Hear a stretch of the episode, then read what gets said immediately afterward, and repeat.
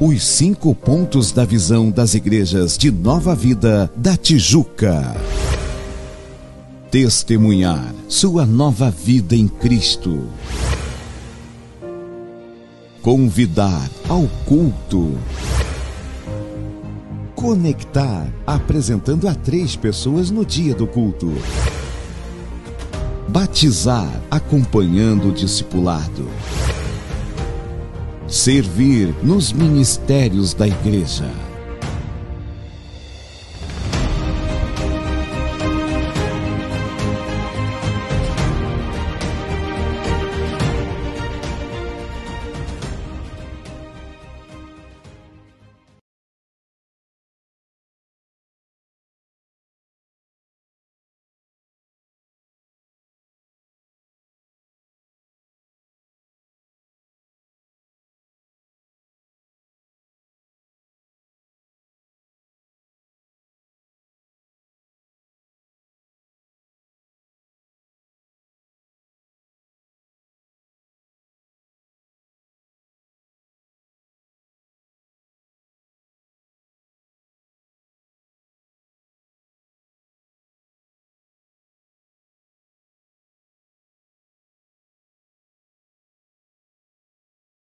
Nossa alma, o nosso espírito para se alegrar em Ti.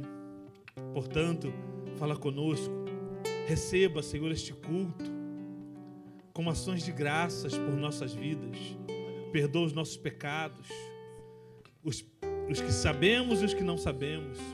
Espírito Santo de Deus, venha fazer uma limpeza em nossa mente e coração, para que possamos receber a Tua santa palavra, o Teu santo mandamento, o Teu santo ensinamento.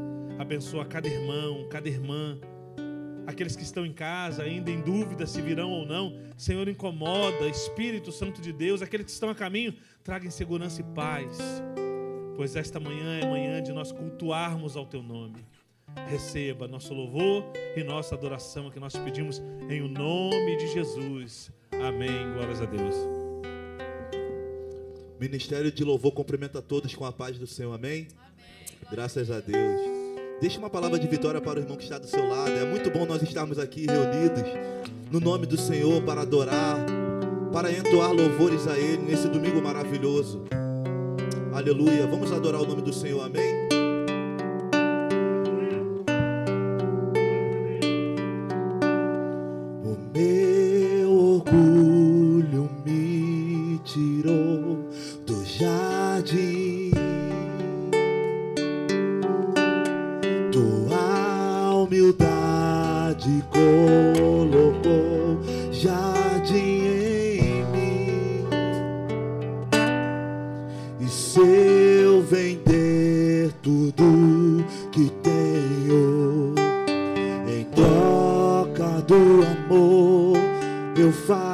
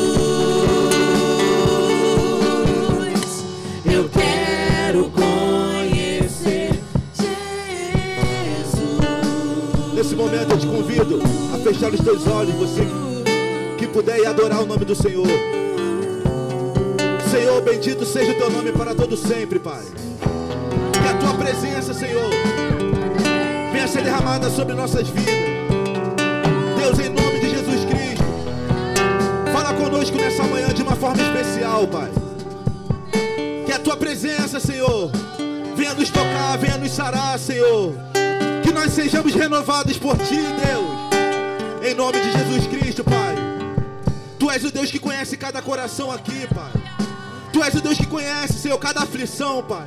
Eu quero profetizar sobre a vida de cada um que aqui se encontra. Que venha receber ânimo da tua parte, Pai. Que venha ser restaurado por ti em nome de Jesus Cristo, Pai. Eu quero profetizar a cura, a restauração, a libertação. Você pode levantar as suas mãos e declarar que Ele é santo, que Ele é poderoso, que Ele é tremendo, que Ele é poderoso, que Ele é lindo. A Ti toda honra, toda glória, todo louvor, toda exaltação.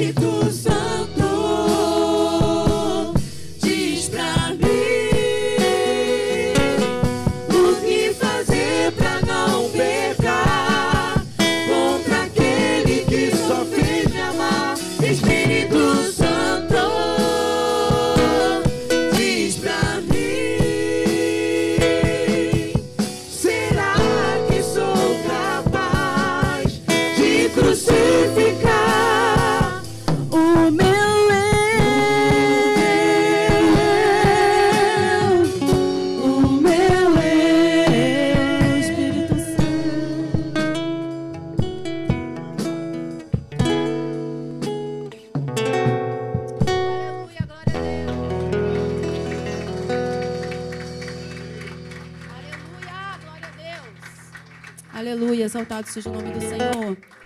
Oh, aleluia. Glória a Deus. Vamos adorar o nome do Senhor. Levante as tuas mãos. Oh, e louva o Senhor. Aleluia.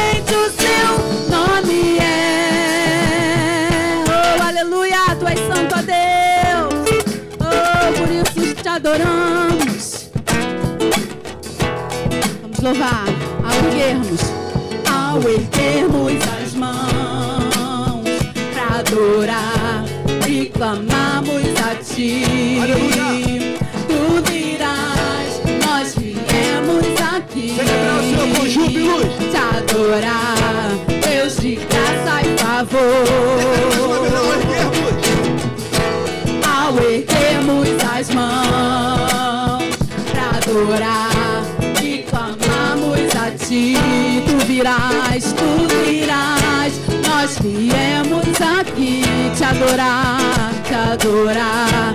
Deus de graça e favor, és tu, és tu.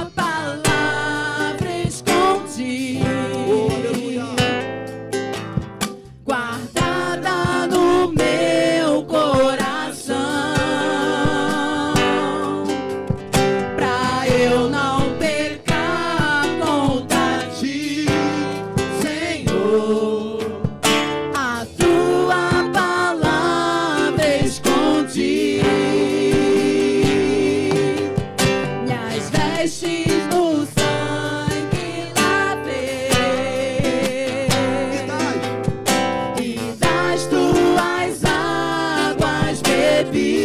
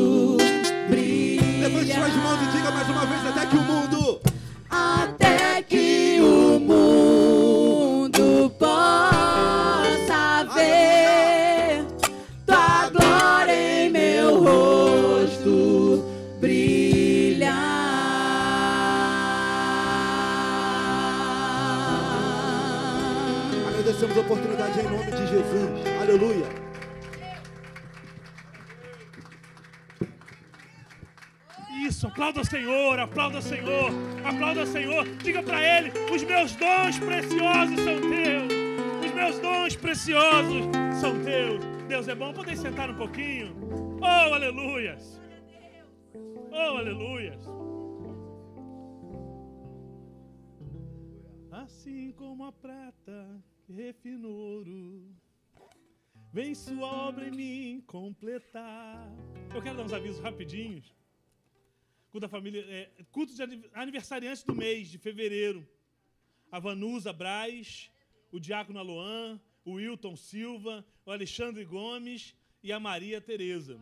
Somos aniversariantes dessa igreja nesse mês de fevereiro. Logo, logo nós teremos o culto de aniversariantes e todos poderão estar batendo os para, cantando os parabéns junto com os amados, né? Culto de celebração em fé todo domingo às 19 horas.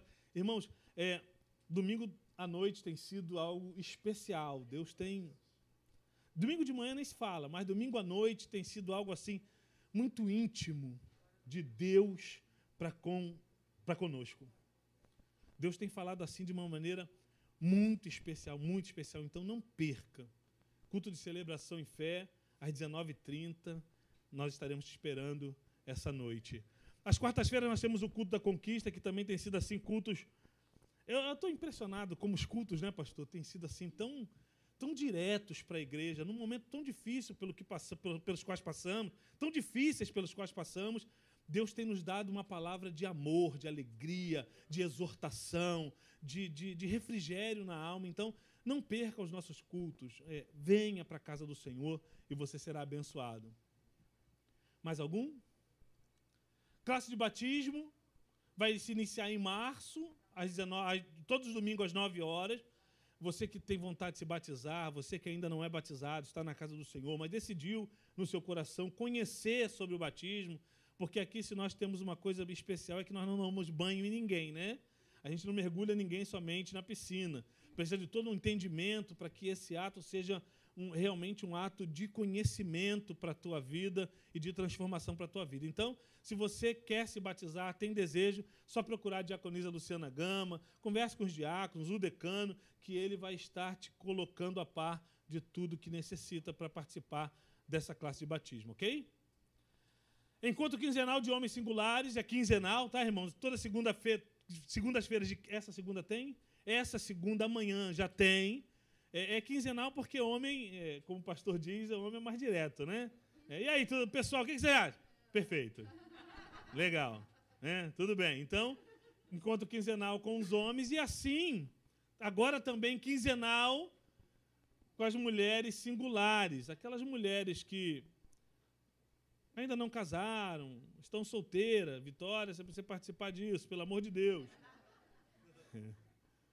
Tem um encontro quinzenal com as mulheres, com a nossa diaconisa Gama. Essa, essa quinta. Oi? A partir de março, nós estaremos ainda é, colocando a data para vocês. É, é, Pré-retiro é um culto entre os jovens, jovens que vão para o retiro. Vai ser no dia 19 do 2, às 19h30, lá na nossa igreja sede. Então, você que vai para o retiro e você que também quer conhecer um pouco mais, você que é pai, que vai mandar seus filhos para o retiro, quer conhecer um pouco mais do que vai acontecer, participe desse culto, porque é uma prévia do que vai acontecer também lá no retiro, ok? Cantina, arroz, feijão, frango empanado e maionese. As minhas três já estão separadas? Tem- tem- separa lá, por favor. Tendo o pastor também que tem que separar. E nós temos de sobremesa, pavê de paçoca com chocolate, surpresa de banana, a 10 reais, a comida a 15 reais, a, a, a sobremesa a 10 reais. Irmãos, é, você que veio, que não trouxe a esposa, ou a esposa que não trouxe o marido, aproveita para fazer uma surpresa. Hoje não vai ter cozinha lá em casa, não vai ter fumaça, eu vou levar a comida, já está tudo prontinho. É só chegar lá, irmãos, a gente não tira nem das marmitas, que não dá tempo. A gente já vai comendo ali no meio do caminho, às vezes até no carro. Então participe, porque esse é um momento de comunhão com a igreja do Senhor. De ofertas, eu gostaria que você tivesse o entendimento dessa palavra, tivesse o entendimento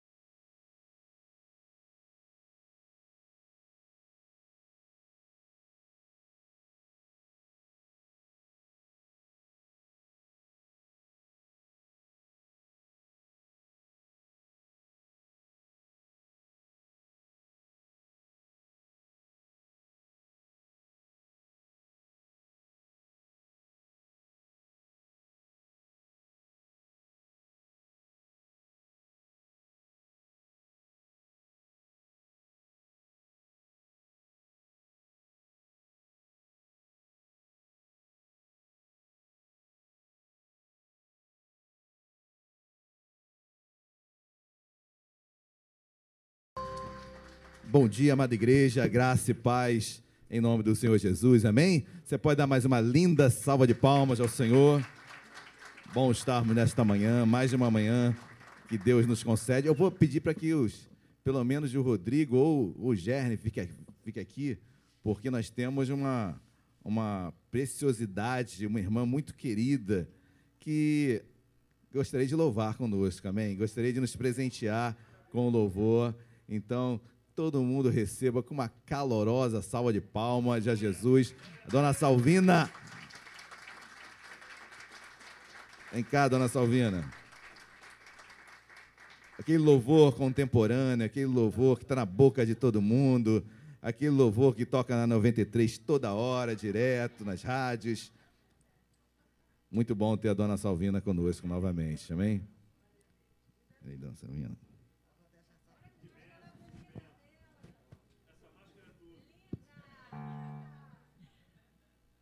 Eu sou um pobre peregrino, cansado de longa jornada, demando a celestial morada, onde não há dor nem sofrer.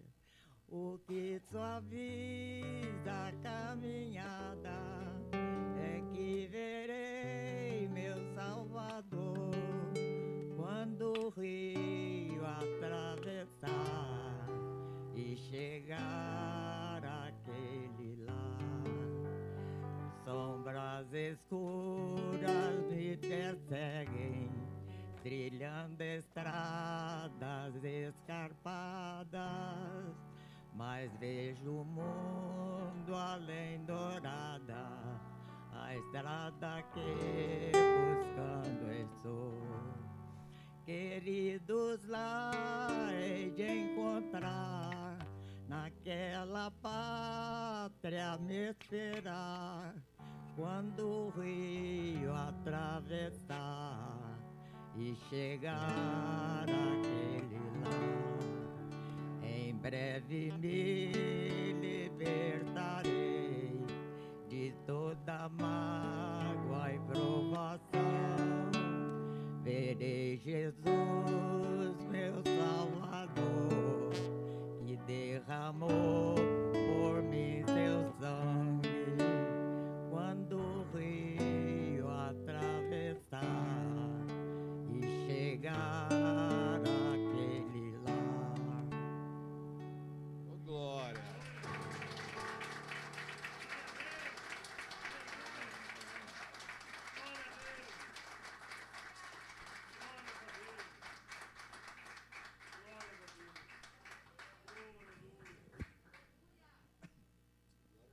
Glórias a Deus, amém?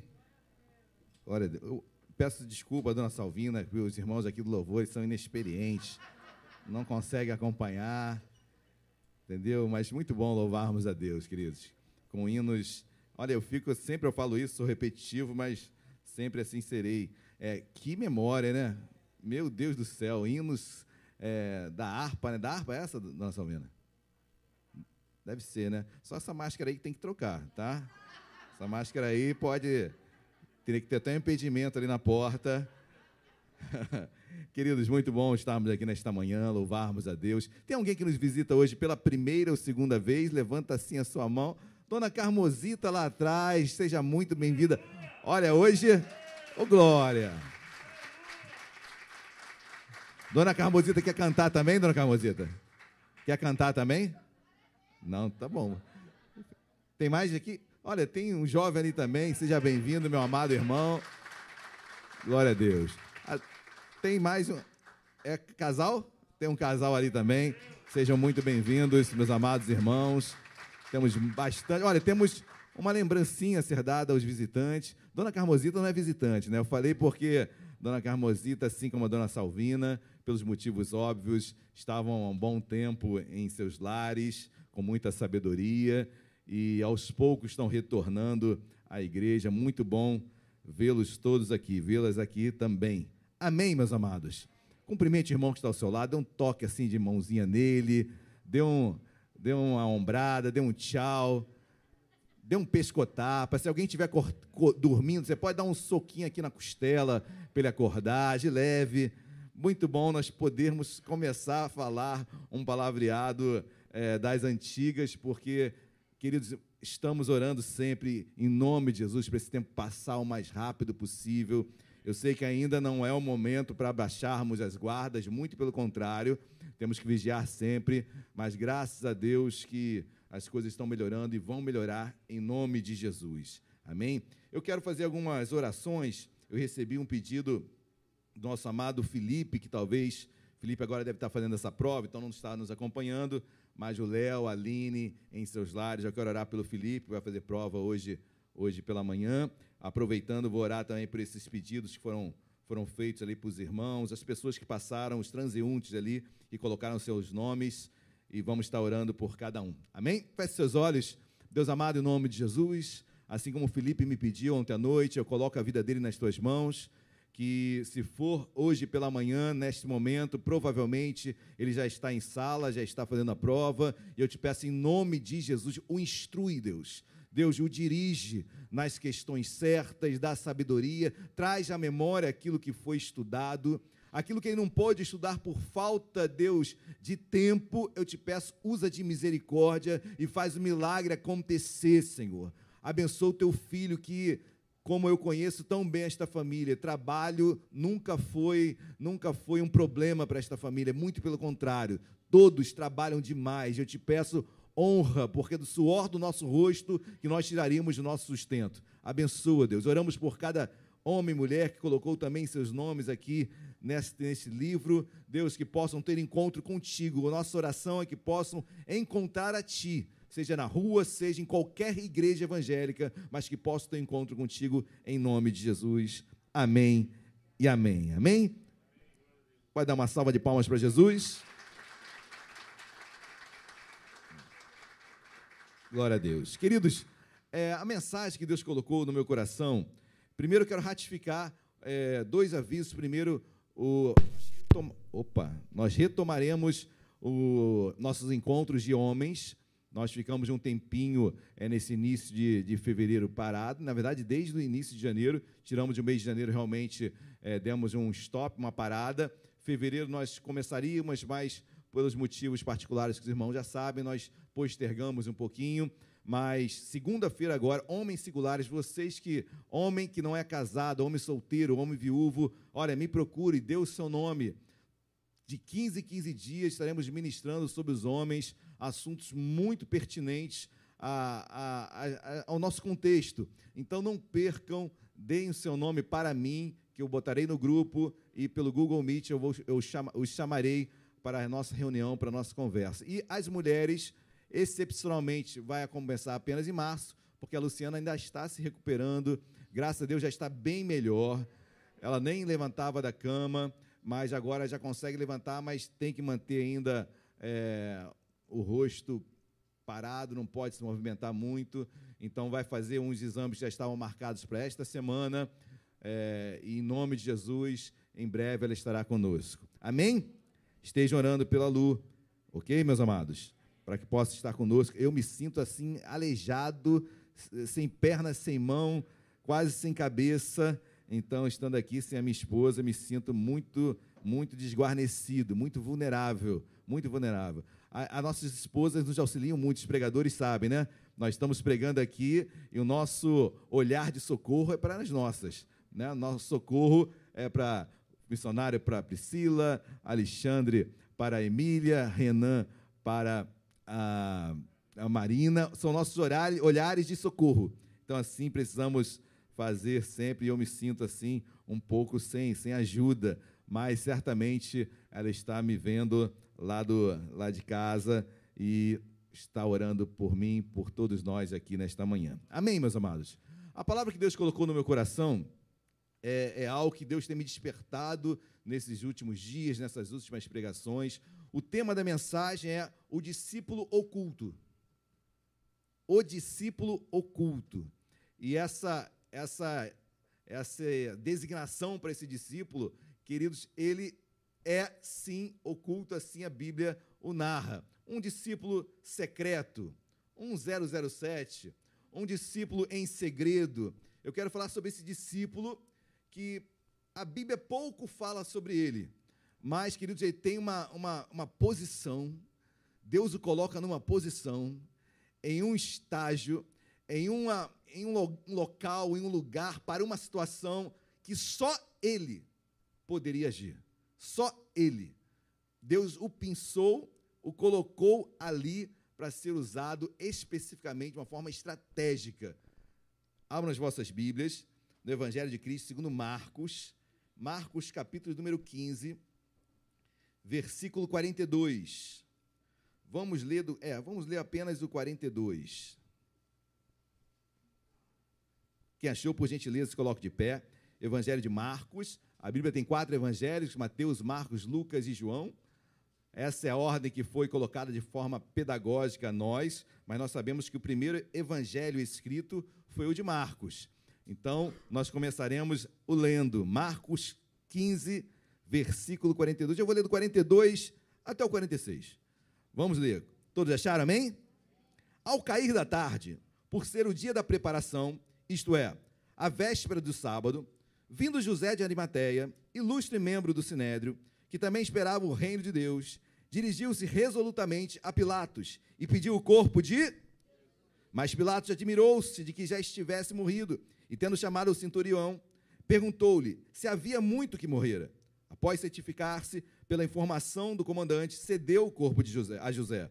Este, baixando o corpo de, da cruz, envolveu-o em um lençol que comprara e o depositou em um túmulo que tinha sido aberto numa rocha e rolou uma pedra para a entrada do túmulo. Oremos. Deus amado, em nome de Jesus, nós o damos graças, meu Pai, pela oportunidade, pela alegria de mais uma manhã contigo em comunhão com a igreja. Deus, quão bom é falarmos, estamos em comunhão. Quão bom é vermos nossos irmãos, nossas irmãs, outros que por um breve tempo, por um bom tempo, melhor dizendo, não estavam conosco, hoje retornam. Deus, que alegria. Deus continua propiciando esse retorno. Deus, que em nome de Jesus essa praga cada vez mais venha a ser extirpada da nação, ou melhor, do mundo, em nome de Jesus. E que possamos conviver, viver novamente, Deus, em segurança, em paz. Deus, obrigado pela tua condução. Em momento algum tu perdeste, meu Pai, a condução de tudo que está acontecendo. Muito pelo contrário, tu estás ao, no controle de todas as coisas e nós o, louvamos, meu Pai. Obrigado por esta manhã, ser com a ministração da palavra, da vida a esta palavra, porque letra mata, mas o Espírito vivifica. Vivifica a tua palavra nesta manhã, Deus, para que saiamos daqui não apenas com a letra, mas principalmente com o Espírito, renovando em nós a letra. Em nome de Jesus, e usa-me, Senhor. Em nome de Jesus, amém e amém. Podem se assentar. Queridos, esse discípulo oculto eu vou ficar é, variando, eu vou ficar mudando de texto toda em toda essa pregação. Então, eu peço que os amados, eu coloquei os versículos também para quem está em casa, nos acompanhando, porque nós iremos mexer bastante na Bíblia. Porque nós falaremos sobre esse discípulo oculto chamado José de Arimateia. Eu quero pregar nesta manhã sobre José de Arimateia. Quero falar um pouquinho sobre esse homem. Amém? E para isso eu terei que é, andar na Bíblia nos quatro evangelhos porque os quatro evangelhos apontam é, singularidades desse momento e, de, e, sobre este homem. Nós sabemos que nós temos os quatro evangelhos, onde eles apontam é, os 30, 33 anos de Cristo, ou melhor, os três anos de Cristo, mais especificamente, é, de ministério, os 30 anos de Cristo, mais especificamente o seu ministério, seus 33 anos ministerialmente falando, queridos. E ali, esses quatro evangelhos apontam situações, por vezes, com alguns adendos. Um que um não fala, o outro acaba falando. Pastor, como é que é assim? Se os quatro estiveram ali, queridos, nem todos foram testemunhas oculares. Dos quatro, apenas apenas Mateus e João eram testemunhas oculares. Marcos não era, nem Lucas. Lucas era discípulo de Paulo, é, Marcos era discípulo de Pedro, e ouviram de fontes fidedignas, muito fidedignas, mas testemunhas oculares de fato, João e Mateus. Eram os apóstolos, andavam com Jesus e realmente escreveram o que presenciaram. E também, lembre-se, e aí nós precisaríamos nos aprofundar e não temos tempo para isso, mas o primeiro evangelho escrito foi o de Marcos. Marcos, porque era discípulo de Pedro. Então, todos os escritos dos quatro evangelhos, além de testemunho pessoal, há também outras fontes. Então, é, quando João vai escrever, a fonte de Marcos também serviu, influenciou a sua escrita. Quando é, Lucas vai escrever, a fonte de Marcos também influenciou a sua escrita. Quando Mateus vai escrever, a fonte de Marcos também influenciou a sua escrita. Todos inspirados por Deus. Amém, igreja? Mas eu já vi alguns, alguns exemplos, pastor, e já falaram isso para mim e eu corrigi, que é um erro. É, muitos pregadores exemplificam e tentam explicar os quatro evangelhos desta forma: é, cada um tendo uma visão sobre o mesmo fato. Isso é um erro. E dão até um exemplo assim: Pastor, imagina um acidente de carro bem aqui em frente. Eu, que estou aqui na porta, vi de uma forma, quem está num prédio lá em cima viu de outra, quem estava na rua viu de outra forma. É uma analogia coerente, tem, tem razão, tem razão, mas não bate com a Bíblia, porque dois não foram testemunhos oculares. Dois não estavam ali no local exemplificado o acidente, ok, queridos? Então, mais beberam diretamente de Deus, inspirados por Deus, e da fonte que Marcos tinha, que vinha de Pedro. Deu para entender, gente? Acho que eu misturei muito, né? Mas isso requer realmente uma aula bem específica para nós meditarmos sobre isso. Mas eu falei tudo isso para quê? Para dizer que eu vou passear nos quatro evangelhos. Vou falar sobre o mesmo fato, só que na visão de Mateus, Marcos, Lucas e João que não, são contradizen não, não se contradizem, mas se é, têm adendos a, a esse fato. E é importante nós meditarmos sobre como os quatro escreveram esse momento desse homem chamado José de Arimateia. Amém, queridos? Glória a Deus. Glória a Deus. Estão entendendo? Amém? Vamos ao versículo 42. Marcos 15, 42 diz assim: Ao cair da tarde, para aqui. Não, vamos continuar o versículo 42. Ao cair da tarde, por ser o dia da preparação, isto é, a véspera do sábado. Queridos, é, estamos aqui, Jesus já tinha morrido. Amém? Jesus já tinha passado pela cruz, já estava morto, ainda estava na cruz, mas morto. E a Bíblia diz ao cair da tarde, ou seja, ao pôr do sol, perto do pôr do sol. Isso já é uma sexta-feira, caminhando, caminhando ali para as 18 horas, e para o judeu, sexta-feira, a partir das 18 horas, já começa o sábado.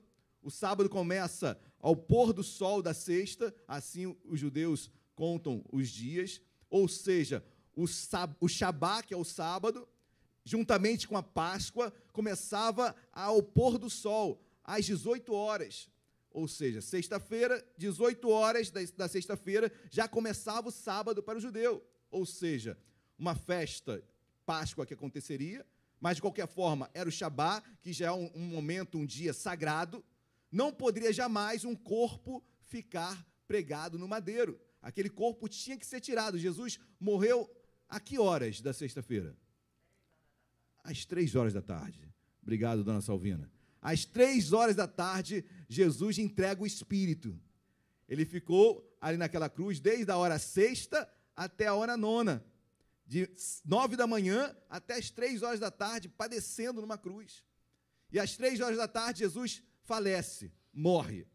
Ou seja, das três da tarde, das 15 horas até as 18 horas, era o momento que aquele corpo tinha que sair dali. Porque às 18 horas começava o sábado, um dia sagrado, por ser sábado e por ser a Páscoa, então o corpo não poderia ficar nesse dia. Então tinha que ser tirado aqueles três corpos, aqueles dois ladrões e Jesus, aqueles corpos, os três corpos, tinham que sair dali em três horas. Um tempo é, muito curto, mas aqueles corpos precisavam, ser, precisavam sair dali. Queridos, qual era o destino daqueles corpos? Eu preciso é, entrar neste, nesse assunto para que os irmãos possam entender é, o, o chamado de José de Arimateia. Os irmãos possam entender onde Deus coloca esse homem. Qual era o destino desses corpos? Todos aqueles que morriam, queridos, é, sentenciados, principalmente morte de cruz, eles eram jogados num vale.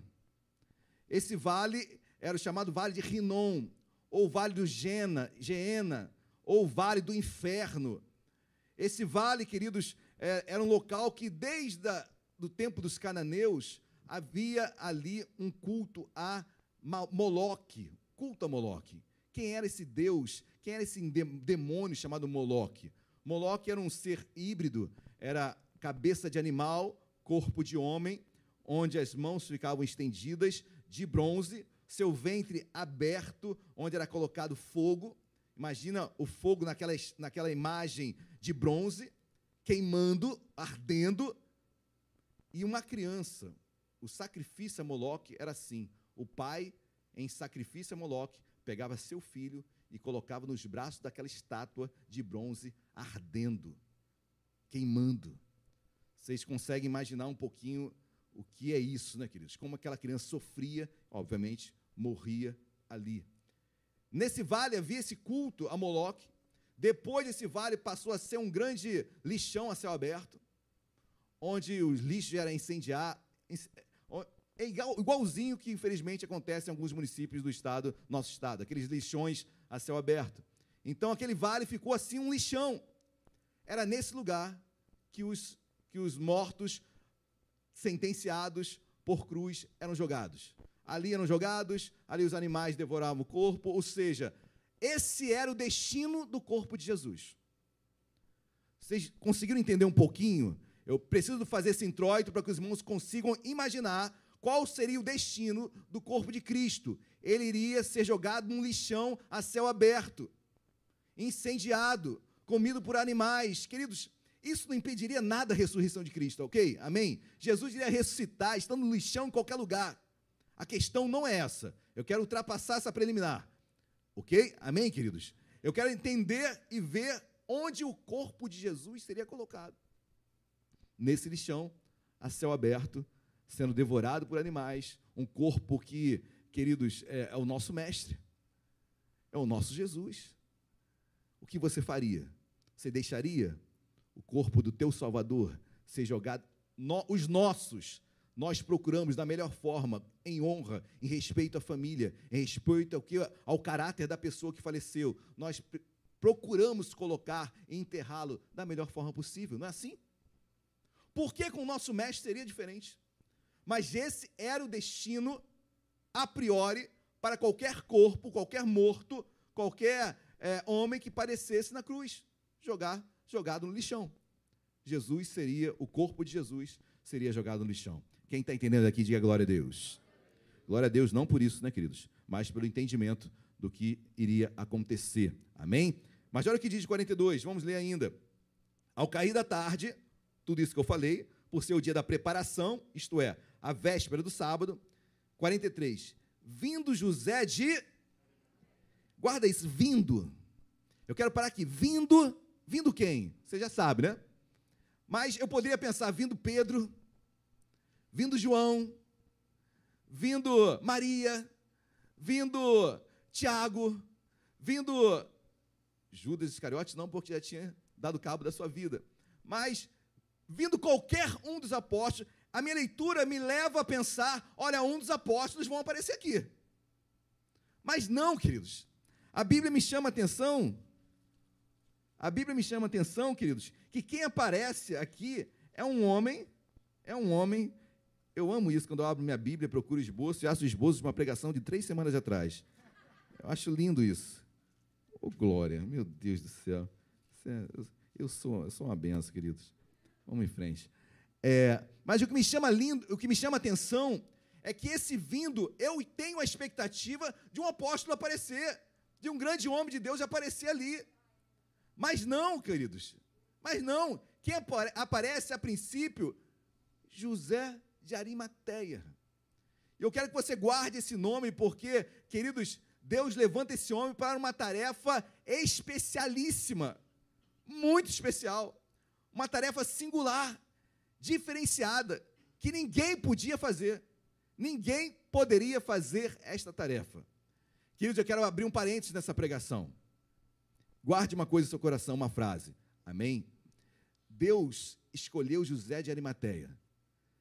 Deus escolhe homens e mulheres para uma tarefa específica. Coloca-os em lugares específicos e estratégicos.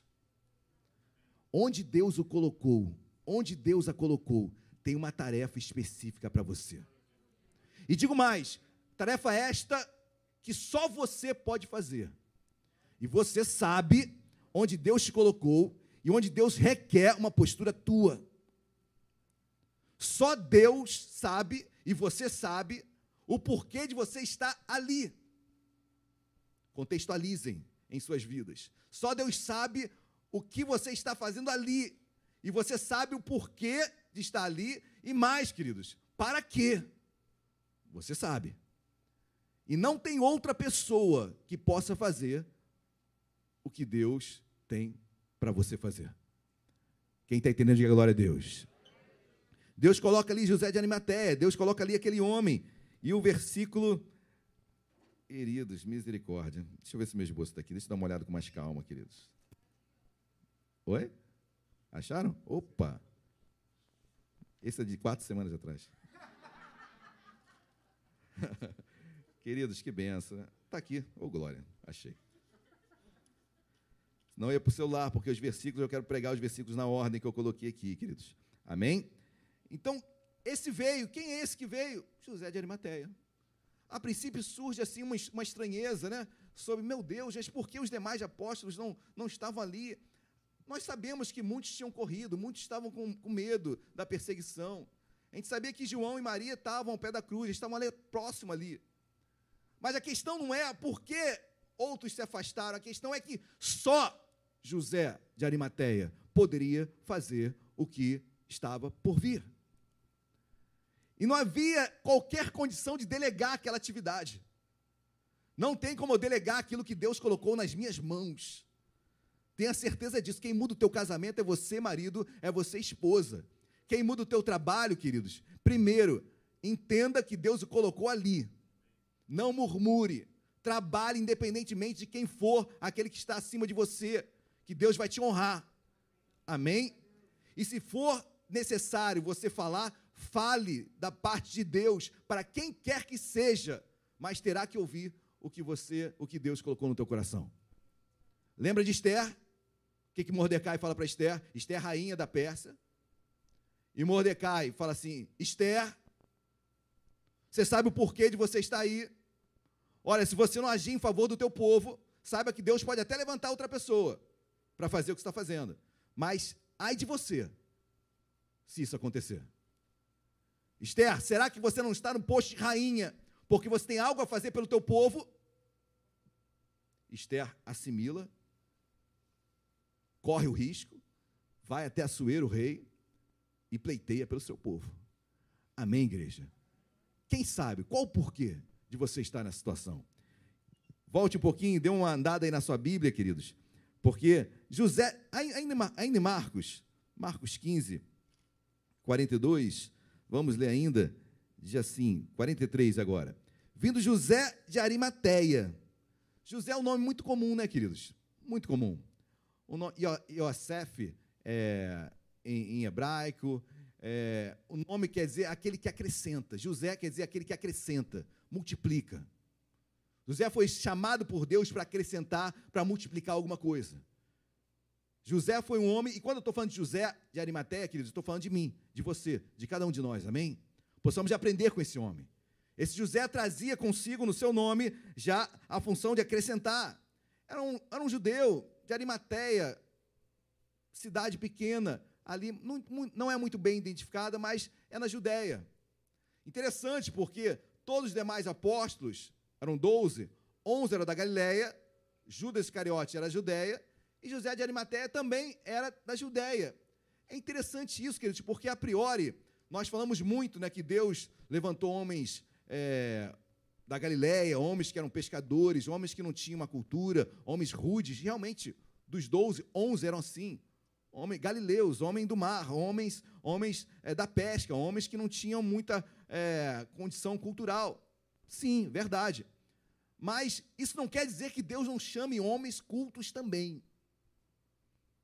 Tantos outros, eu posso falar de Daniel, eu posso falar sobre, falei de Esther, eu posso falar de José no Egito, homens que Deus coloca em lugares de destaque para movimentar situações que eu não posso e você não pode. Mas Deus coloca homens e mulheres em lugares destacados para fazerem algo que nós não podemos fazer. Amém, igreja? Assim Deus faz. Especificamente, Deus é clínico e Deus coloca pessoas de uma forma muito especial. E esse José, cidade na, na, na Judéia, esse homem era um homem, a princípio, comum, como qualquer um de nós. E assim ele era, queridos. Mas a questão é, onde Deus o colocou? Vamos dar um pulinho mais na Bíblia, queridos. Um, continuando aí no 43, olha o que diz a Bíblia. Vindo José de Arimateia, ilustre membro do. Era um ilustre membro do Sinédrio. Queridos, esse era o local onde Deus o colocou. Amém? Guarde isso. Local onde Deus colocou José de Arimateia, no Sinédrio. Que era o Sinédrio, pastor? O Sinédrio, havia vários Sinédrios, né? Os Sinédrios menores, que eram tribunais de justiça, vamos dizer assim, em várias cidades. E, viu, e havia o sinédrio, o maior sinédrio, o grande sinédrio, o sinédrio que era é, a última instância, vamos dizer assim, um Supremo Tribunal Federal, tá bom? Era o grande sinédrio que ficava em Jerusalém. Em Jerusalém ficava o grande sinédrio. E ali, um dos membros era José de Arimateia. Eram 72 membros no sinédrio, queridos. Desses 72, é, quem estavam dentro desses 72? Havia os principais sacerdotes, escribas e anciãos. Dentro dos principais sacerdotes, tinha o sumo sacerdote, aqueles que foram sumos sacerdotes anteriores, os escribas, que eram os doutores da lei, escritores, escreviam as escrituras, os anciãos. Ou seja, o sinédrio julgava o povo segundo a lei. O povo era julgado, o povo judeu era julgado no sinédrio pelas leis judaicas, pela lei Torá, pela Torá. Ali eles eram julgados, queridos. Ali eles eram julgados. E José de Arimateia era um desses membros, era um membro desse sinédrio. Ali ele exercia sua função como um grande Supremo Tribunal Federal, última instância para qualquer petição. A decisão final sairia dali. Amém? Pena capital não, isso era questão cruz, era questão de Roma, OK? Mas Roma, que dominava Jerusalém, dava autonomia, nesse caso, para os judeus terem suas próprias causas julgadas é, no Sinédrio. Amém, igreja? Deu para entender isso? Guarde, José de Arimateia, um membro ilustre, a Bíblia diz, um ilustre membro do Sinédrio, foi colocado ali especificamente no Sinédrio para exercer uma função importantíssima. Deus tem nos colocado em posições de destaque. Pastor, não sou nada, não estou falando sobre é, status, é, não estou falando ninguém vai estar no Supremo Tribunal Federal. É a mesma coisa você está na tua casa, você tem um lugar de destaque ali. Só você pode mudar essa situação. José de Arimateia estava, participou do julgamento de Jesus. José de Arimateia estava ali. Queridos, que lindo Deus colocar um homem num momento tão difícil. Quão bom é Deus colocar pessoas em lugares onde decisões serão tomadas que influenciarão uma, uma nação. Como Deus tem levantado pessoas em vários lugares para decidir em situações que vão nos influenciar. Foi assim com Daniel, foi assim com José, foi assim com José de Arimateia. Deus o coloca lá naquele sinédrio para exercer, para ser um homem de Deus. João não podia fazer isso. Pedro não podia fazer isso. Maria não podia. Mulher, então, apesar de ter sua área, não podia fazer isso. Só quem estava no sinédrio. Só quem era, dizendo assim, um senador, um julgador. Somente José de Arimateia poderia fazer isso. Que vocês imaginam a responsabilidade que nós temos nos nossos dias, no nosso dia a dia, no nosso contexto, em nossas vidas. Amém? Quem está entendendo, diga glória a Deus. Agora pula para Mateus 27, 57. Mateus 27, versículo 57. Quem achou, diga achei. Amém. Acharam? Olha o mesmo texto, a mesma passagem bíblica, agora Mateus é, narrando. Olha aqui de versículo 57. Caindo a tarde, veio um homem rico de Arimateia, chamado José. Outra característica destacada por Mateus em relação a José de Arimateia, ele era rico. Um homem abastado financeiramente. Um homem que tinha condições financeiras boas. Um homem que provavelmente é, comprara um jardim, onde nesse jardim havia um sepulcro, numa rocha, onde o sepulcro era da sua família. Um homem de posse, um homem rico, um homem abastado financeiramente. Queridos, Deus não deu condições financeiras a ti à toa. Deus não deu condições financeiras a mim, a você, a cada um de nós, apenas para desfrutarmos dos nossos prazeres. Não que você seja vedado a isso, muito pelo contrário, é aconselhável, desfrute. Mas saiba que existem prioridades. Saibam que existem coisas mais importantes. E aquele homem, queridos, 1 Timóteo vai, vai declarar que o amor ao dinheiro é a raiz de todos os males. Quando eu deixo o dinheiro ser o senhor da minha vida, Mateus capítulo 6 vai declarar: olha, não tem como servir a dois senhores. Ou há de aborrecer a um e alegrar o outro. Não tem como ficar em cima do muro. O dinheiro concorre conosco. E a Bíblia diz em Mateus 6 que esse Deus é Deus mamon, não é o Deus dinheiro. O dinheiro é um Deus, queridos. A Bíblia o menciona assim, mamon. Concorre com Cristo. O dinheiro concorre com Cristo. Ou você governa o dinheiro, ou o dinheiro te governa. Ou você assume realmente e domina as suas finanças, ou elas te dominam e você perde a sua identidade como homem, como mulher de Deus. Mas esse homem era rico, queridos, e usufruiu, aproveitou da sua riqueza, ele era um grande comerciante. José de Arimateia era um grande comerciante. Um grande comerciante. E aí eu começo a identificar algumas coisas. Ele era um membro do Sinédrio, amém? Lemos lá em Marcos um ilustre membro do Sinédrio, era um homem comerciante, rico, ele tinha acesso a muitos lugares. Além de conhecer muitas pessoas, comerciantes, além de vender delivery, além de ir nas casas, entregar o produto, tinha acesso ao palácio, tinha acesso ao procurador de Roma chamado Pilatos. Queridos, glória a Deus pelos contatos que Deus nos dá, eles não são à toa. João não tinha contato com Pilatos. Pedro não tinha. Podia ser o grande homem espiritual, mas não tinha como entrar no palácio. Não tinha como entrar no sinédrio. Não tinha como, como votar pela absolvição ou condenação de Cristo. Por que Deus te colocou ali? Por que Deus nos colocou ali? Por que Deus permitiu que eu estivesse lá? Por que Deus tem me levado até lá? O que Deus quer de mim ali? Onde eu posso realmente fazer a diferença?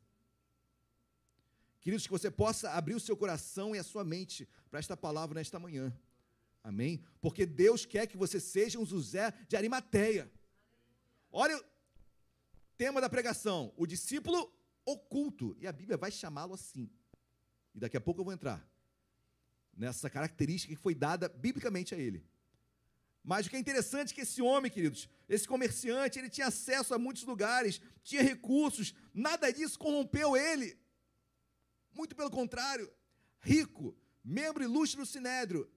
Queridos, e ali, olha o que o outro versículo diz. Pula agora para Lucas, Lucas 23. Nós vamos passear bastante na Bíblia. Lucas 23, versículo 50. Lucas 23, versículo 50. Todos acharam? Amém? Amém ou amém? Olha que diz versículo 50. Olha como Lucas traça, menciona características, outras características de José de Arimateia que Marcos e Mateus não mencionaram. Versículo 50. Eis que certo homem chamado José, membro do sinédrio, homem bom e justo. José de Arimateia era um homem bom e justo. Queridos, eu me lembro da passagem bíblica onde é, Mateus 19 vai declarar que é, Jesus conversando com um jovem rico, e aquele jovem rico fala para Jesus: Jesus, é, o que, que eu faço para herdar a vida eterna? O que, que eu posso fazer de bom para herdar a vida eterna? E Jesus fala: Olha, só um é bom. Só Deus é bom. E Jesus começa a conversar com ele, mas interessante que Jesus diz: só um é bom, Deus, só Deus é bom. Que só Deus é bom. Amém? E é interessante como a característica de José de Arimateia é dado como um homem bom. É porque algo de Deus tinha nele. Algo de Deus tinha na vida dele. Aquele homem refletia Deus. Aquele homem, é, ao olhar para ele, já via algo diferente nele. As pessoas têm que olhar em mim, têm que olhar para ti, têm que olhar para nós e enxergarem algo diferente. Quer se destacar onde você está como homem e mulher de Deus? Desde já, queridos, que possam saber realmente identificar, não porque você precisa falar os quatro cantos da terra que eu sou crente. Queridos, quem fala muito não vive nada. Mas quem dá exemplos, quem vive na prática, fala tudo. Fala tudo naturalmente vão se chegar em você. O que o faz ser assim? Por que você não agiu daquela forma? Por que você não está naquele meio? Por que você recuou naquele momento? Por que você foi à frente? Vão olhar para as nossas atitudes e questionarem quem você é. Se não questionarem nada, queridos, talvez você realmente não esteja fazendo diferença. E você passe como mais um. Mas esse homem, queridos, ele tinha uma sabedoria que os irmãos vão entender daqui a pouco. Mas era um homem bom. As pessoas viam José de Arimateia bondade. E não apenas isso. Homem bom e justo. Queridos, quão, quão difícil é ser justo, né? Primeiro que a justiça é subjetiva. Você vai trabalhar em qualquer órgão, em qualquer empresa. Se você for entrar no, no estatuto de qualquer, qualquer empresa, qualquer órgão, público ou privado, você vai encontrar algo chamado código de ética. Não é assim? Porque a ética daquela empresa é essa. Se você for em outra empresa, talvez o código da ética seja outro. E talvez a sua seja outro. E talvez quem fez, quem fundou a empresa seja outro também. Ética é subjetivo. É totalmente subjetiva. O que para mim é certo, para você pode não ser. Mas quando eu conheço a Bíblia, a Bíblia, a Bíblia, queridos, a ética é padronizada para mim. Doa quem doer queira ou não queira. Pecado é pecado, santidade é santidade, vida com Deus é vida com Deus, vida que não é com Deus não é com Deus. E ponto final. O código está aqui, a ética está aqui, a minha ética é de Deus. Com sabedoria, claro, eu vou viver nesta terra. Você vai ver o homem sábio também, que era José de Arimateia. Mas o código está aqui, a ética está aqui. Homem bom e justo porque a justiça dele era a palavra. A justiça dele era as escrituras. A justiça dele, queridos, a Bíblia diz em Isaías 66 que a nossa justiça é como trapo de imundície. Ah, pastor, sou muito justo. Desde que eu nasci, queridos, olha, me desculpe, eu tenho que decepcioná-lo ou desiludi-lo, porque ilusão é doença, né? Desilusão é muito boa. Então, eu, perdão, mas eu tenho que desiludi-lo. Você nasceu em pecado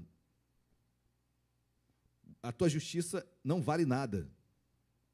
Ela só vale quando ela é confrontada com a justiça de Deus e você se, se permite mudar.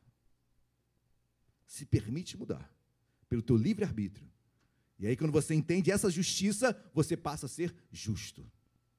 Amém, igreja? Glória a Deus. Homem bom e justo, José de Arimateia era isso. Ilustre membro do Senédrio, homem com uma responsabilidade imensa de voto, para alguém ser absolvido ou condenado. Homem rico, comerciante, tinha vínculos, tinha, tinha contatos, tinha acesso a lugares que pouquíssimos tinham. Nenhum dos apóstolos podiam ir onde José de Arimateia podia. Eu, talvez eu me torne muito repetitivo nesta pregação, mas eu prefiro ser assim, para que você entenda que o lugar onde você está, nem todos poderão estar. E talvez, entendo eu, seja por isso que você está lá.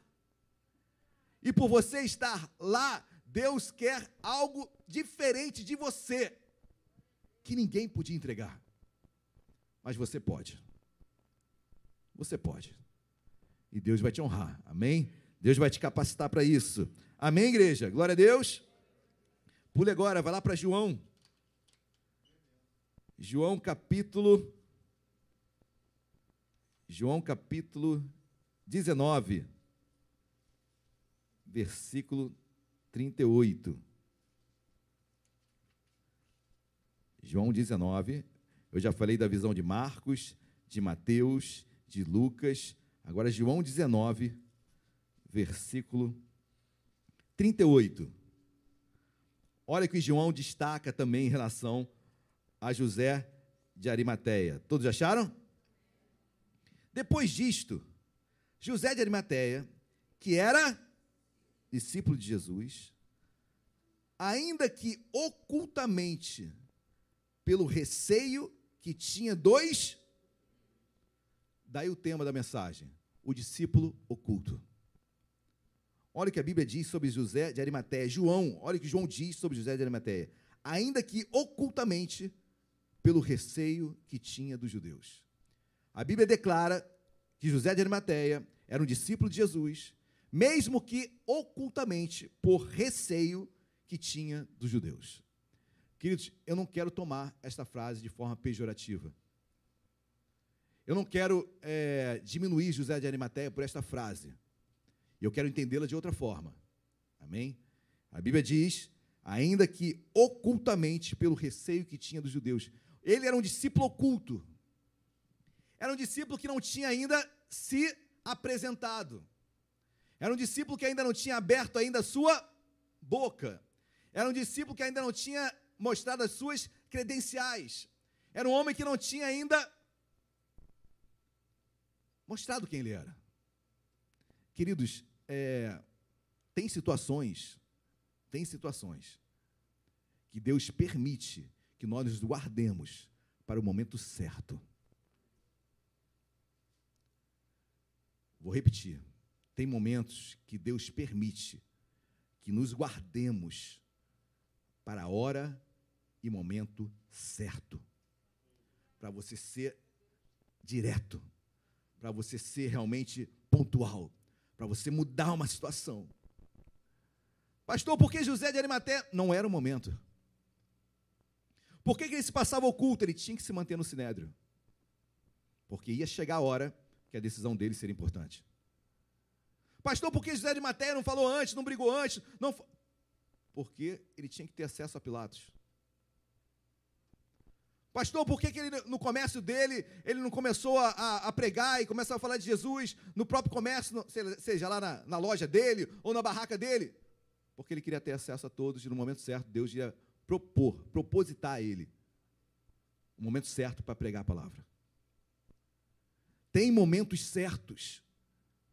Não queime etapas. Deus vai proporcionar e você saberá a hora de falar. Você saberá o momento de agir. Você saberá pela circunstância, pelo momento, o que você deve falar. Zé de Arimateia se guardou, porque, querido, se ele coloca ali no sinédrio, e a história é uma história muito nebulosa, né? Mas dizem que membros do sinédrio matam José de Arimateia. Foi muito perseguido. O próprio sinédrio se levanta depois que ele faz tudo o que nós iremos meditar aqui. Imagina se ele faz isso antes, ele começa a declarar sua fé publicamente antes. É que nem um missionário na Coreia do Sul, um missionário na China. Imagina se ele chega na praça pública central da cidade e começa a pregar. Tomar um tiro na testa. Ai, mártir, morreu. Não, foi burro. Não foi mártir, foi burro. Não se preparou. Não, não, não estudou o país. Não entendeu que ali é um país fechado, você tem que pregar de uma outra forma. Você tem que pregar de forma secreta. Você tem que ir aos poucos. Não se preparou. E aí que seu herói morreu, infelizmente. Misericórdia. Mas não se preparou. José de Arimateia, queridos, foi colocado num lugar de destaque, ele não podia queimar aquela etapa. Iria chegar o momento onde ele se pronunciaria. Ele tinha que ter acesso aos seus aos seus aos que compravam os produtos dele. Ele era um comerciante, um grande homem. Quem está entendendo, diga glória a Deus. Por isso que eu não tomo como, de forma pejorativa, ele se manter oculto por um momento. Mas eu tomo como uma estratégia por saber que na hora certa Deus o levantaria. Amém, meu amado? Glória a Deus. Guarde no seu coração. Vai ter uma hora certa que Deus vai te levar, que Deus vai falar contigo, que Deus vai abrir a tua boca, que Deus vai te mostrar. Glória a Deus. Amém ou amém? Dê um pulo agora em Lucas 23, 51. Volte para Lucas. Vamos ficar passeando na Bíblia. Eu procurei dividir esses textos de uma forma didática para que todos pudessem entender. Lucas 23, versículo 51. Todos acharam, amém? Não, né? Eu vi não. Calma. Eu estou calmo, calmíssimo. Lucas 23, vamos a partir do 50. Eis que certo homem chamado José, membro do Sinédrio, homem bom e justo, 51, que não tinha concordado com o desígnio e ação dos outros. José de Arimateia foi voto vencido na condenação de Jesus. Mas ele abriu a boca dele. Ele não tinha concordado, a Bíblia diz, que não tinha concordado com o desígnio e ação dos outros, o quê? Os outros membros do Sinédrio. E aqui está falando do momento da condenação de Jesus. José de Arimateia se manteve contrário à ação dos demais. José de Arimateia se posicionou. Foi foi algo que determinou, mudou a sentença? Não. Mas ele se posicionou. Diz no momento que ele precisava se posicionar, ele se posicionou. A minha oração é que no momento que você precisa se posicionar, você se posicione. Quer ser honrado por Deus, independentemente do resultado da tua posição, se posicione. Pastor, mas não deu em nada. Mas eu estou tranquilo. Eu falei o que tinha que falar. Eu vou dormir sossegado amanhã. Vou botar minha cabeça no travesseiro e vou dormir. Sossegado comigo e com Deus. Eu tenho certeza que José de Arimateia, mesmo os demais, os outros 71 membros, sendo contrários, se é que assim foi a votação, mesmo assim, ele estava tranquilo com Deus, porque ele sabe que Deus preparou aquele momento para ele falar. Que em nome de Jesus, mais uma vez, queridos, dê valor aonde você está. Amém? Deus colocará a situação, já, ou melhor, já colocou a situação, então se prepare, o momento certo, onde você vai agir em nome de Jesus, amém? Então ele não concordou, queridos. Homem, o que, que há de oculto nisso? O homem começa a aparecer na hora certa. O discípulo oculto foi oculto porque era necessário ser oculto. Porque no momento certo ele deixaria de ser oculto e ele seria revelado. Tem uma hora, e eu vejo uma sabedoria imensa. Eu fico imaginando as, os julgados acontecendo ali naquele sinédrio e, e José de Arimateia indignado com aquilo.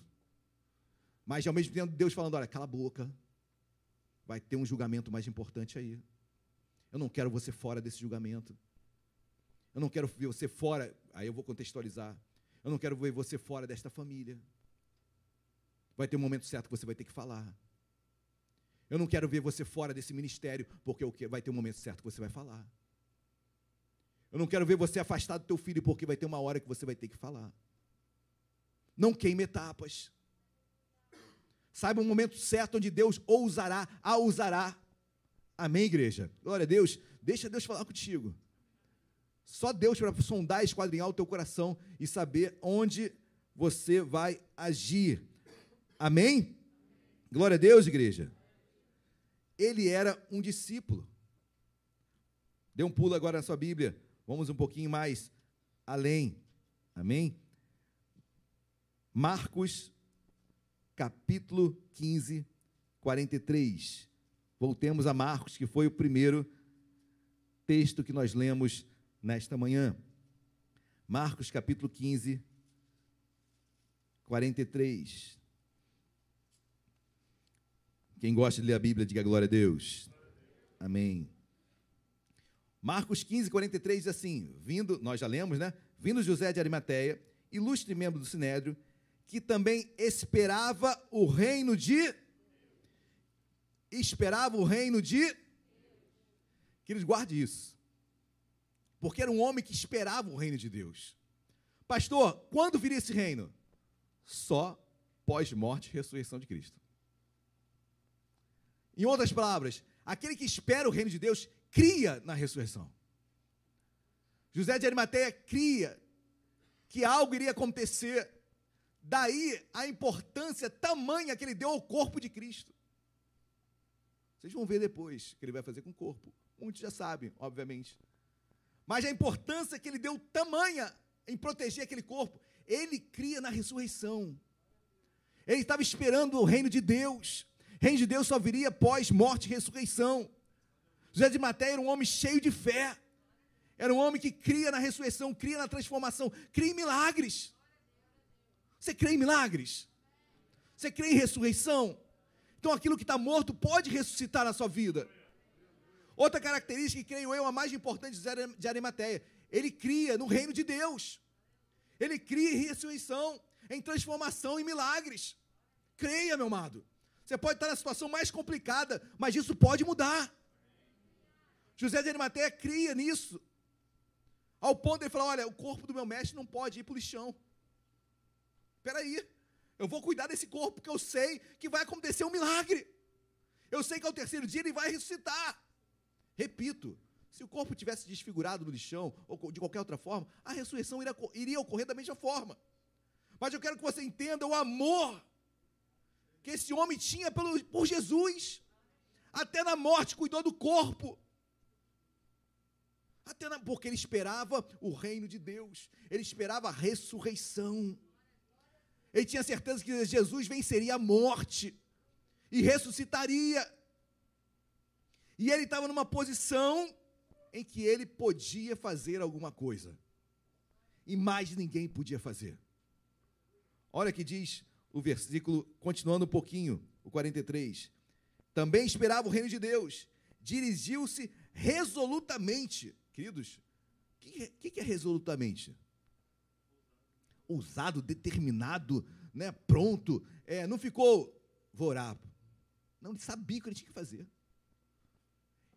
Tanto tempo esperando. Quando, assim, queridos, assim é com cada um de nós. Amém? Quando você age resolutamente, é aquela certeza que Deus te deu, está na hora de você falar. Está na hora de você posicionar, se posicionar. Está na hora de você abrir a tua boca. Está na hora de você fazer a diferença. Resolutamente ele resolveu, queridos, consigo mesmo: olha, eu vou até Pilatos, procurador de Roma. Quem Roma colocou para governar Jerusalém, dando a liberdade que dava aos judeus a terem a sua administração própria, mas Pilatos era o, era o, o grande governador, era o grande procurador, ele representava Roma. Esse homem resolve ir na casa de, na casa de Pilatos no palácio.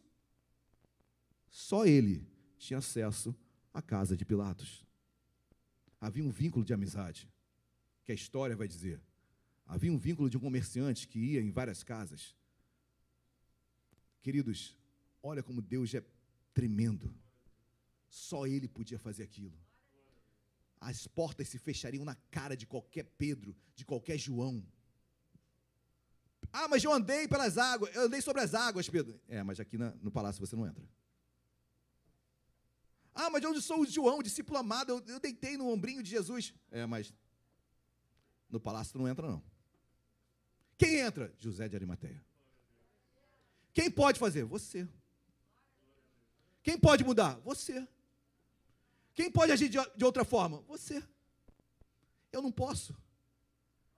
Amém? Deus nos coloca em situações, em momentos que só eu posso agir. Não delegue, é você. E ele vai resolutamente a Pilatos e pediu o corpo de. Pediu o corpo de Jesus. Ele tinha três horas para fazer isso. Lembre-se, do início da pregação. Das 15 horas até as 18 horas, porque já começaria, a partir das 18 horas, começaria o Shabá, começaria a Páscoa. Nenhum corpo poderia estar exposto Aquele corpo ia ser jogado no lixão. Opa, peraí, eu vou agora, Pilatos. Não interessa se eu sou comerciante, não interessa se eu sou membro, um membro do Sinédrio, eu tenho acesso a Pilatos. Não interessa se eu sou rico essa hora, queridos. A riqueza que Deus deu, o comércio que Deus deu a esse homem, a- o membro do sinédrio que Deus colocou ele lá. Nesta hora, tudo coloca no. Só serve de instrumento. Só serve como instrumento para Deus nos usar. Tudo que Deus tem te dado só é instrumento para Deus te usar. E Deus tem levantado pessoas, queridos, em vários lugares. Quem conhece Juliana Ferron? Última vez que ela veio aqui, sentou no gabinete comigo. Pastor, eu quero oração. Eu fui chamado para receber um cargo. Eu vou trabalhar no Ministério de Família. Anteontem, ela me ligou, agradecendo, pastor. Te agradeço. Estou indo para Brasília agora. Vou trabalhar num cargo específico. Uma mulher que Deus levantou com uma visão de Deus de família extraordinária. Deus está colocando lá. Eu não posso fazer isso, você não pode fazer isso. Mas Deus pode. Deus coloca pessoas certas nos lugares certos para agirem. Eu não domino, você domina. Queridos, tenha certeza que você é especial para Deus. Você é um José de Arimateia que Deus chamou, amém? Pula para o 46 agora, estamos quase encerrando. Marcos 15, 46. Este José de Arimateia, ele já consegue o aval de Pilatos. Pilatos permite o corpo ir por, por José de Arimateia, versículo 46. Este, baixando o corpo da cruz, você consegue ver o, o trabalho que foi isso, queridos? Você consegue imaginar? Pro- provavelmente, talvez Nicodemos estivesse com ele ali, talvez uma outra ajuda, porque se colocar naquele momento é complicado, né? Você poderia ser visto de outra forma, ser perseguido. Ou seja, ele quase fez tudo sozinho. Tirou o corpo de Jesus do madeiro. Você consegue dimensionar o trabalho, o esforço que foi? Você consegue mencionar o amor que esse homem tinha pelo, por Jesus? Eu quero ter esse amor por Jesus. Eu quero ter esse trabalho por Jesus. Eu quero ter esse zelo por Jesus. Eu quero exercer aquilo que Deus colocou na minha vida com todo amor, porque Ele me amou demais, acima de todas as coisas. Amém, queridos? Ele vai tirar aquele corpo, este, baixando o corpo da cruz, envolveu em um lençol que ele comprou um lençol para envolver o seu mestre. Queridos, que zelo. É um corpo, estava morto. Mas ele vai comprar um lençol para envolver o corpo do seu mestre, para cuidar do corpo do seu mestre. É o que se fala hoje sobre santo, Duda- é, Sa- santo sudário, né? Na verdade, não tem. O teste do carbono já disse que não é. Mas, olha, ele comprou para aquele momento específico. Que amor, queridos. Esse homem amava demais. Baixou o corpo, lençol foi ele que comprou, trabalho, esforço, amor, atenção, zelo. E o depositou em um túmulo que tinha sido aberto numa rocha. E rolou uma pedra para a entrada do túmulo. Queridos, é, alguém ser sepultado num- numa rocha era só para homens abastados, ricos.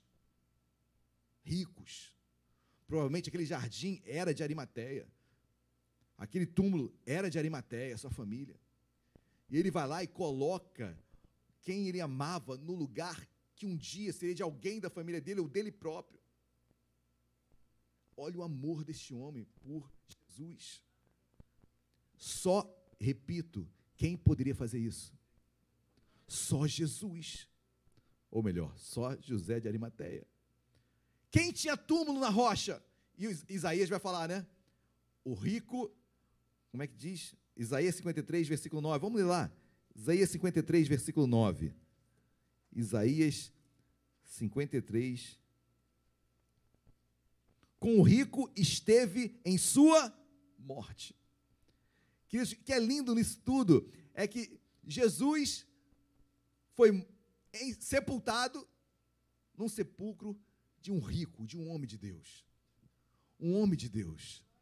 Um homem que zelou pelo corpo de Cristo, zelou por Cristo e sabia o momento em que Deus levantaria. Amém, queridos? Deus nos levantou para um propósito específico aonde quer que você esteja. Só você pode fazer isso. Você, José de Arimateia, e se Deus o colocou ali, será você que mudará essa circunstância. Ninguém mais pode fazer, só você. Amém, queridos? E ali vai José de Arimateia, vai, coloca o corpo de Cristo dentro daquele buraco na rocha, o lacra com uma pedra, e ali colocou e fez o seu papel. Papel este que ninguém mais podia fazer.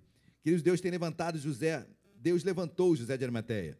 Deus levanta homens e mulheres em lugares específicos e estratégicos para fazerem o que ninguém poderia fazer. Vou repetir, queridos. Deus levantou José de Arimateia. Deus tem levantado homens e mulheres, colocado em lugares específicos e estratégicos. Específicos e estratégicos para fazerem o que só eles podem fazer. Ninguém mais pode fazer. Deus permitiu que José de Arimateia fosse um membro ilustre do Sinédrio, sim, para um propósito específico que só ele podia fazer. Deus deu acesso a José de Arimateia ao palácio até Pilatos, porque só ele podia fazer. Só ele. E Deus o honrou. Queridos, que Deus nos honre. Amém? Que Deus o use, que Deus já use. Você é esse José de Arimateia. Quer mudar sua família? É você. Quer mudar seu filho? É você. Quer mudar sua casa? É você. Quer mudar seu ministério? É você. É muito fácil nós nos esquivarmos das nossas responsabilidades. Era muito fácil José de Arimateia continuar o culto. Era muito fácil ele continuar sem se pronunciar. Mas o estar em oculto para José de Arimateia era temporário. E eu creio, queridos, em sabedoria, Deus vai mostrar o momento e a hora que você deve agir. E quando aquilo chegar na tua mão, opa, não foi à toa. Foi Deus que me colocou aqui. Peraí, Deus me colocou aqui. Eu vou me posicionar. Chegou a hora. Esse é o momento. Vai chegar a hora, querido, em nome de Jesus, amém? A questão é: quem você será quando a hora chegar. Não deixe que a riqueza o seduza, porque não seduziu José de Arimateia. Não deixe que o status de ser um ilustre membro do Sinédrio o seduza e você não haja como um homem e uma mulher de Deus. Muito pelo contrário, use tudo isso como instrumento para ser usado por Deus. Teu dinheiro vai te permitir ir a lugares que ninguém pode ir. O local onde Deus te colocou permitirá que você faça o que ninguém pode fazer. Amém, igreja? Glória a Deus. Vamos colocar de pé. Deus quer levantar Arimateias em nosso meio. Arimateia não era o sobrenome dele, não, tá, queridos? Era o nome da cidade onde ele nascera, na Judéia. Mas esse homem, queridos, mudou a história. Esse homem fez algo diferente. Esse homem correu risco de vida, mas na hora certa. Amém, meus amados? Deus tem te colocado aí na hora certa. Se mantenha firme, que Deus vai te honrar. Deus vai abriu essa porta para você. Não foi à toa. Ah, pastor, por que eu estou aqui? Você está começando a entender. Pastor, por que isso está acontecendo? Você está começando a entender. Pastor, por que não outros não poderiam fazer isso? Não. É contigo mesmo. Não recua, não. Mantém firme. Vai ter uma hora que o status de oculto vai ter que ser mudado para em andamento, em execução, até chegar concluído. Concluir. Deus vai te levantar aonde você está. Não é o local, não são as pessoas que precisam sair, sair dali. Não é isso que tem que mudar. É você que vai agir no momento certo. Porque Deus te colocou ali. Vamos louvar a Deus. Aleluias.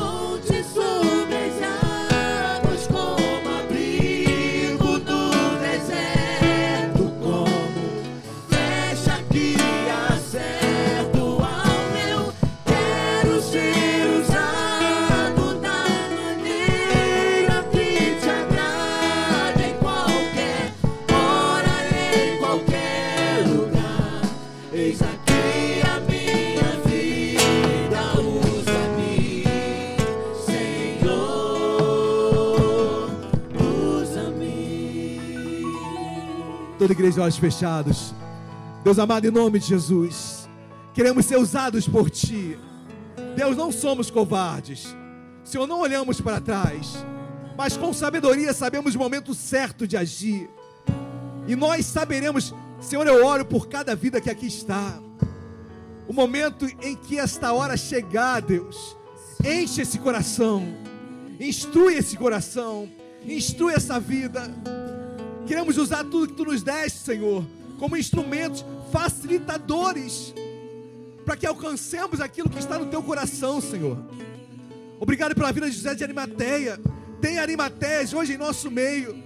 Homens e mulheres que Deus tem colocado em lugares destacados, separados, lugares que não são para o nosso ego, lugares que não são por causa da nossa riqueza, dos nossos valores, do nosso dinheiro, lugares que foram plantados por Ti, Senhor.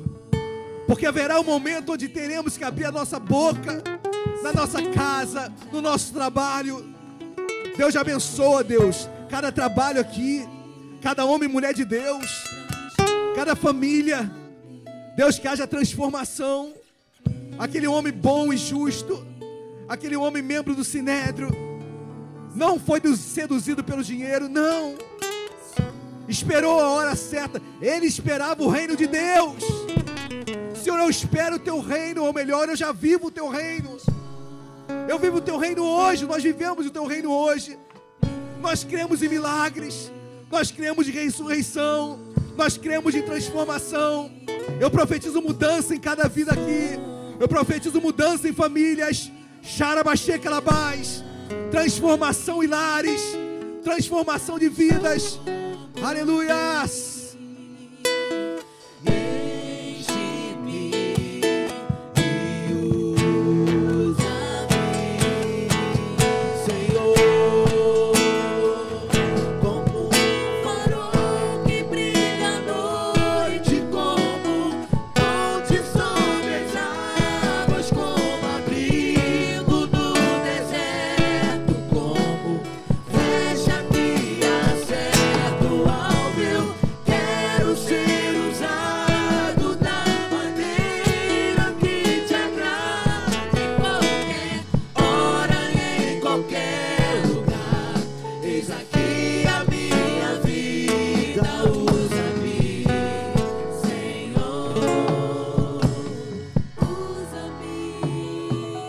Toda igreja em oração. Eu quero fazer um convite a você, meu amado, minha amada irmã. Você que entrou esta manhã por essas portas. Você que ainda não entregou a sua vida a Jesus. Você que deseja entregar a sua vida a Jesus hoje. Levanta a sua mão bem alto. Tem alguém aqui nesta manhã que ainda não tem entregue a sua vida a Jesus e deseja entregá-la agora. Levanta a sua mão bem alto. Que como José de Marimateia amava Jesus até o corpo ele cuidou. Como Deus cuida de nós. Eu vou fazer só mais uma vez esse apelo. Se tem alguém ainda que não tem entregue sua vida a Jesus e deseja entregá-la agora, levanta sua mão bem alto. Amém. Eu creio que estejamos em família. Deus amado, nós queremos te agradecer, te louvar. Tua palavra foi pregada, Senhor. Saímos daqui renovados nesta manhã, com entendimento da onde tu nos colocaste, com entendimento do que precisamos fazer. E mais do que isso, meu Pai, entendemos que só nós podemos fazer. Então nos usa, Senhor. Nos usa, estamos à tua disposição para fazermos a tua obra nesta terra, onde quer que seja, em nome de Jesus. Amém. E amém. Você crê nisso? Dê uma linda salva de palmas a Jesus. Dê glória a Deus bem alto aí no seu lugar. Aleluia. Podem se sentar, queridos. Muito bom, muito bom passarmos esta manhã. Muito bom louvarmos a Deus nesta manhã. Que, que aquilo que Deus não pôde falar, que Deus acrescente na sua vida. Você medite nessa palavra, depois já escute novamente, leia em casa, reflita, busque resposta de Deus. Amém. Saiba que você é especial para Deus. Onde Deus o colocou foi cirúrgico. Foi cirúrgico. Amém. Queridos, estamos quase encerrando a liturgia do culto desta manhã. Lembrando que hoje à noite, às 19 horas, venham, tragam convidados. O diácono, Renan estará aqui dirigindo o culto. O missionário Alexandre estará pregando a palavra de Deus. Venham, tragam convidados. Tenho certeza, como Deus tem feito em todos os cultos, assim fará da mesma forma hoje à noite. Amém?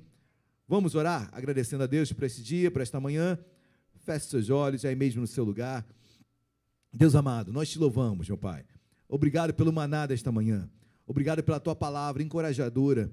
Obrigado pela tua palavra que nos renova. Obrigado pela tua palavra que nos incentiva, nos esclare- esclarece que onde nós estamos não foi por acaso.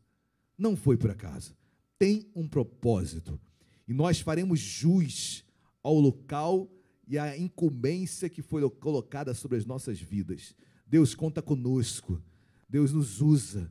Abençoa cada irmão, cada irmã que aqui esteve, aqueles que nos acompanharam em seus lares, abençoa-os da mesma forma. Deus, se conosco, nos leva em segurança, em paz aos nossos lares, nos livra de todo mal, que possamos chegar em segurança em nossas casas. E que o amor de Deus Pai, a graça e a paz nosso Senhor e Salvador Jesus Cristo e as doces consolações do Espírito Santo de Deus sejam sobre as nossas vidas, hoje e para todo sempre. Toda igreja diga amém e amém. Dê uma linda salva de palmas, Jesus. Deus abençoe a todos.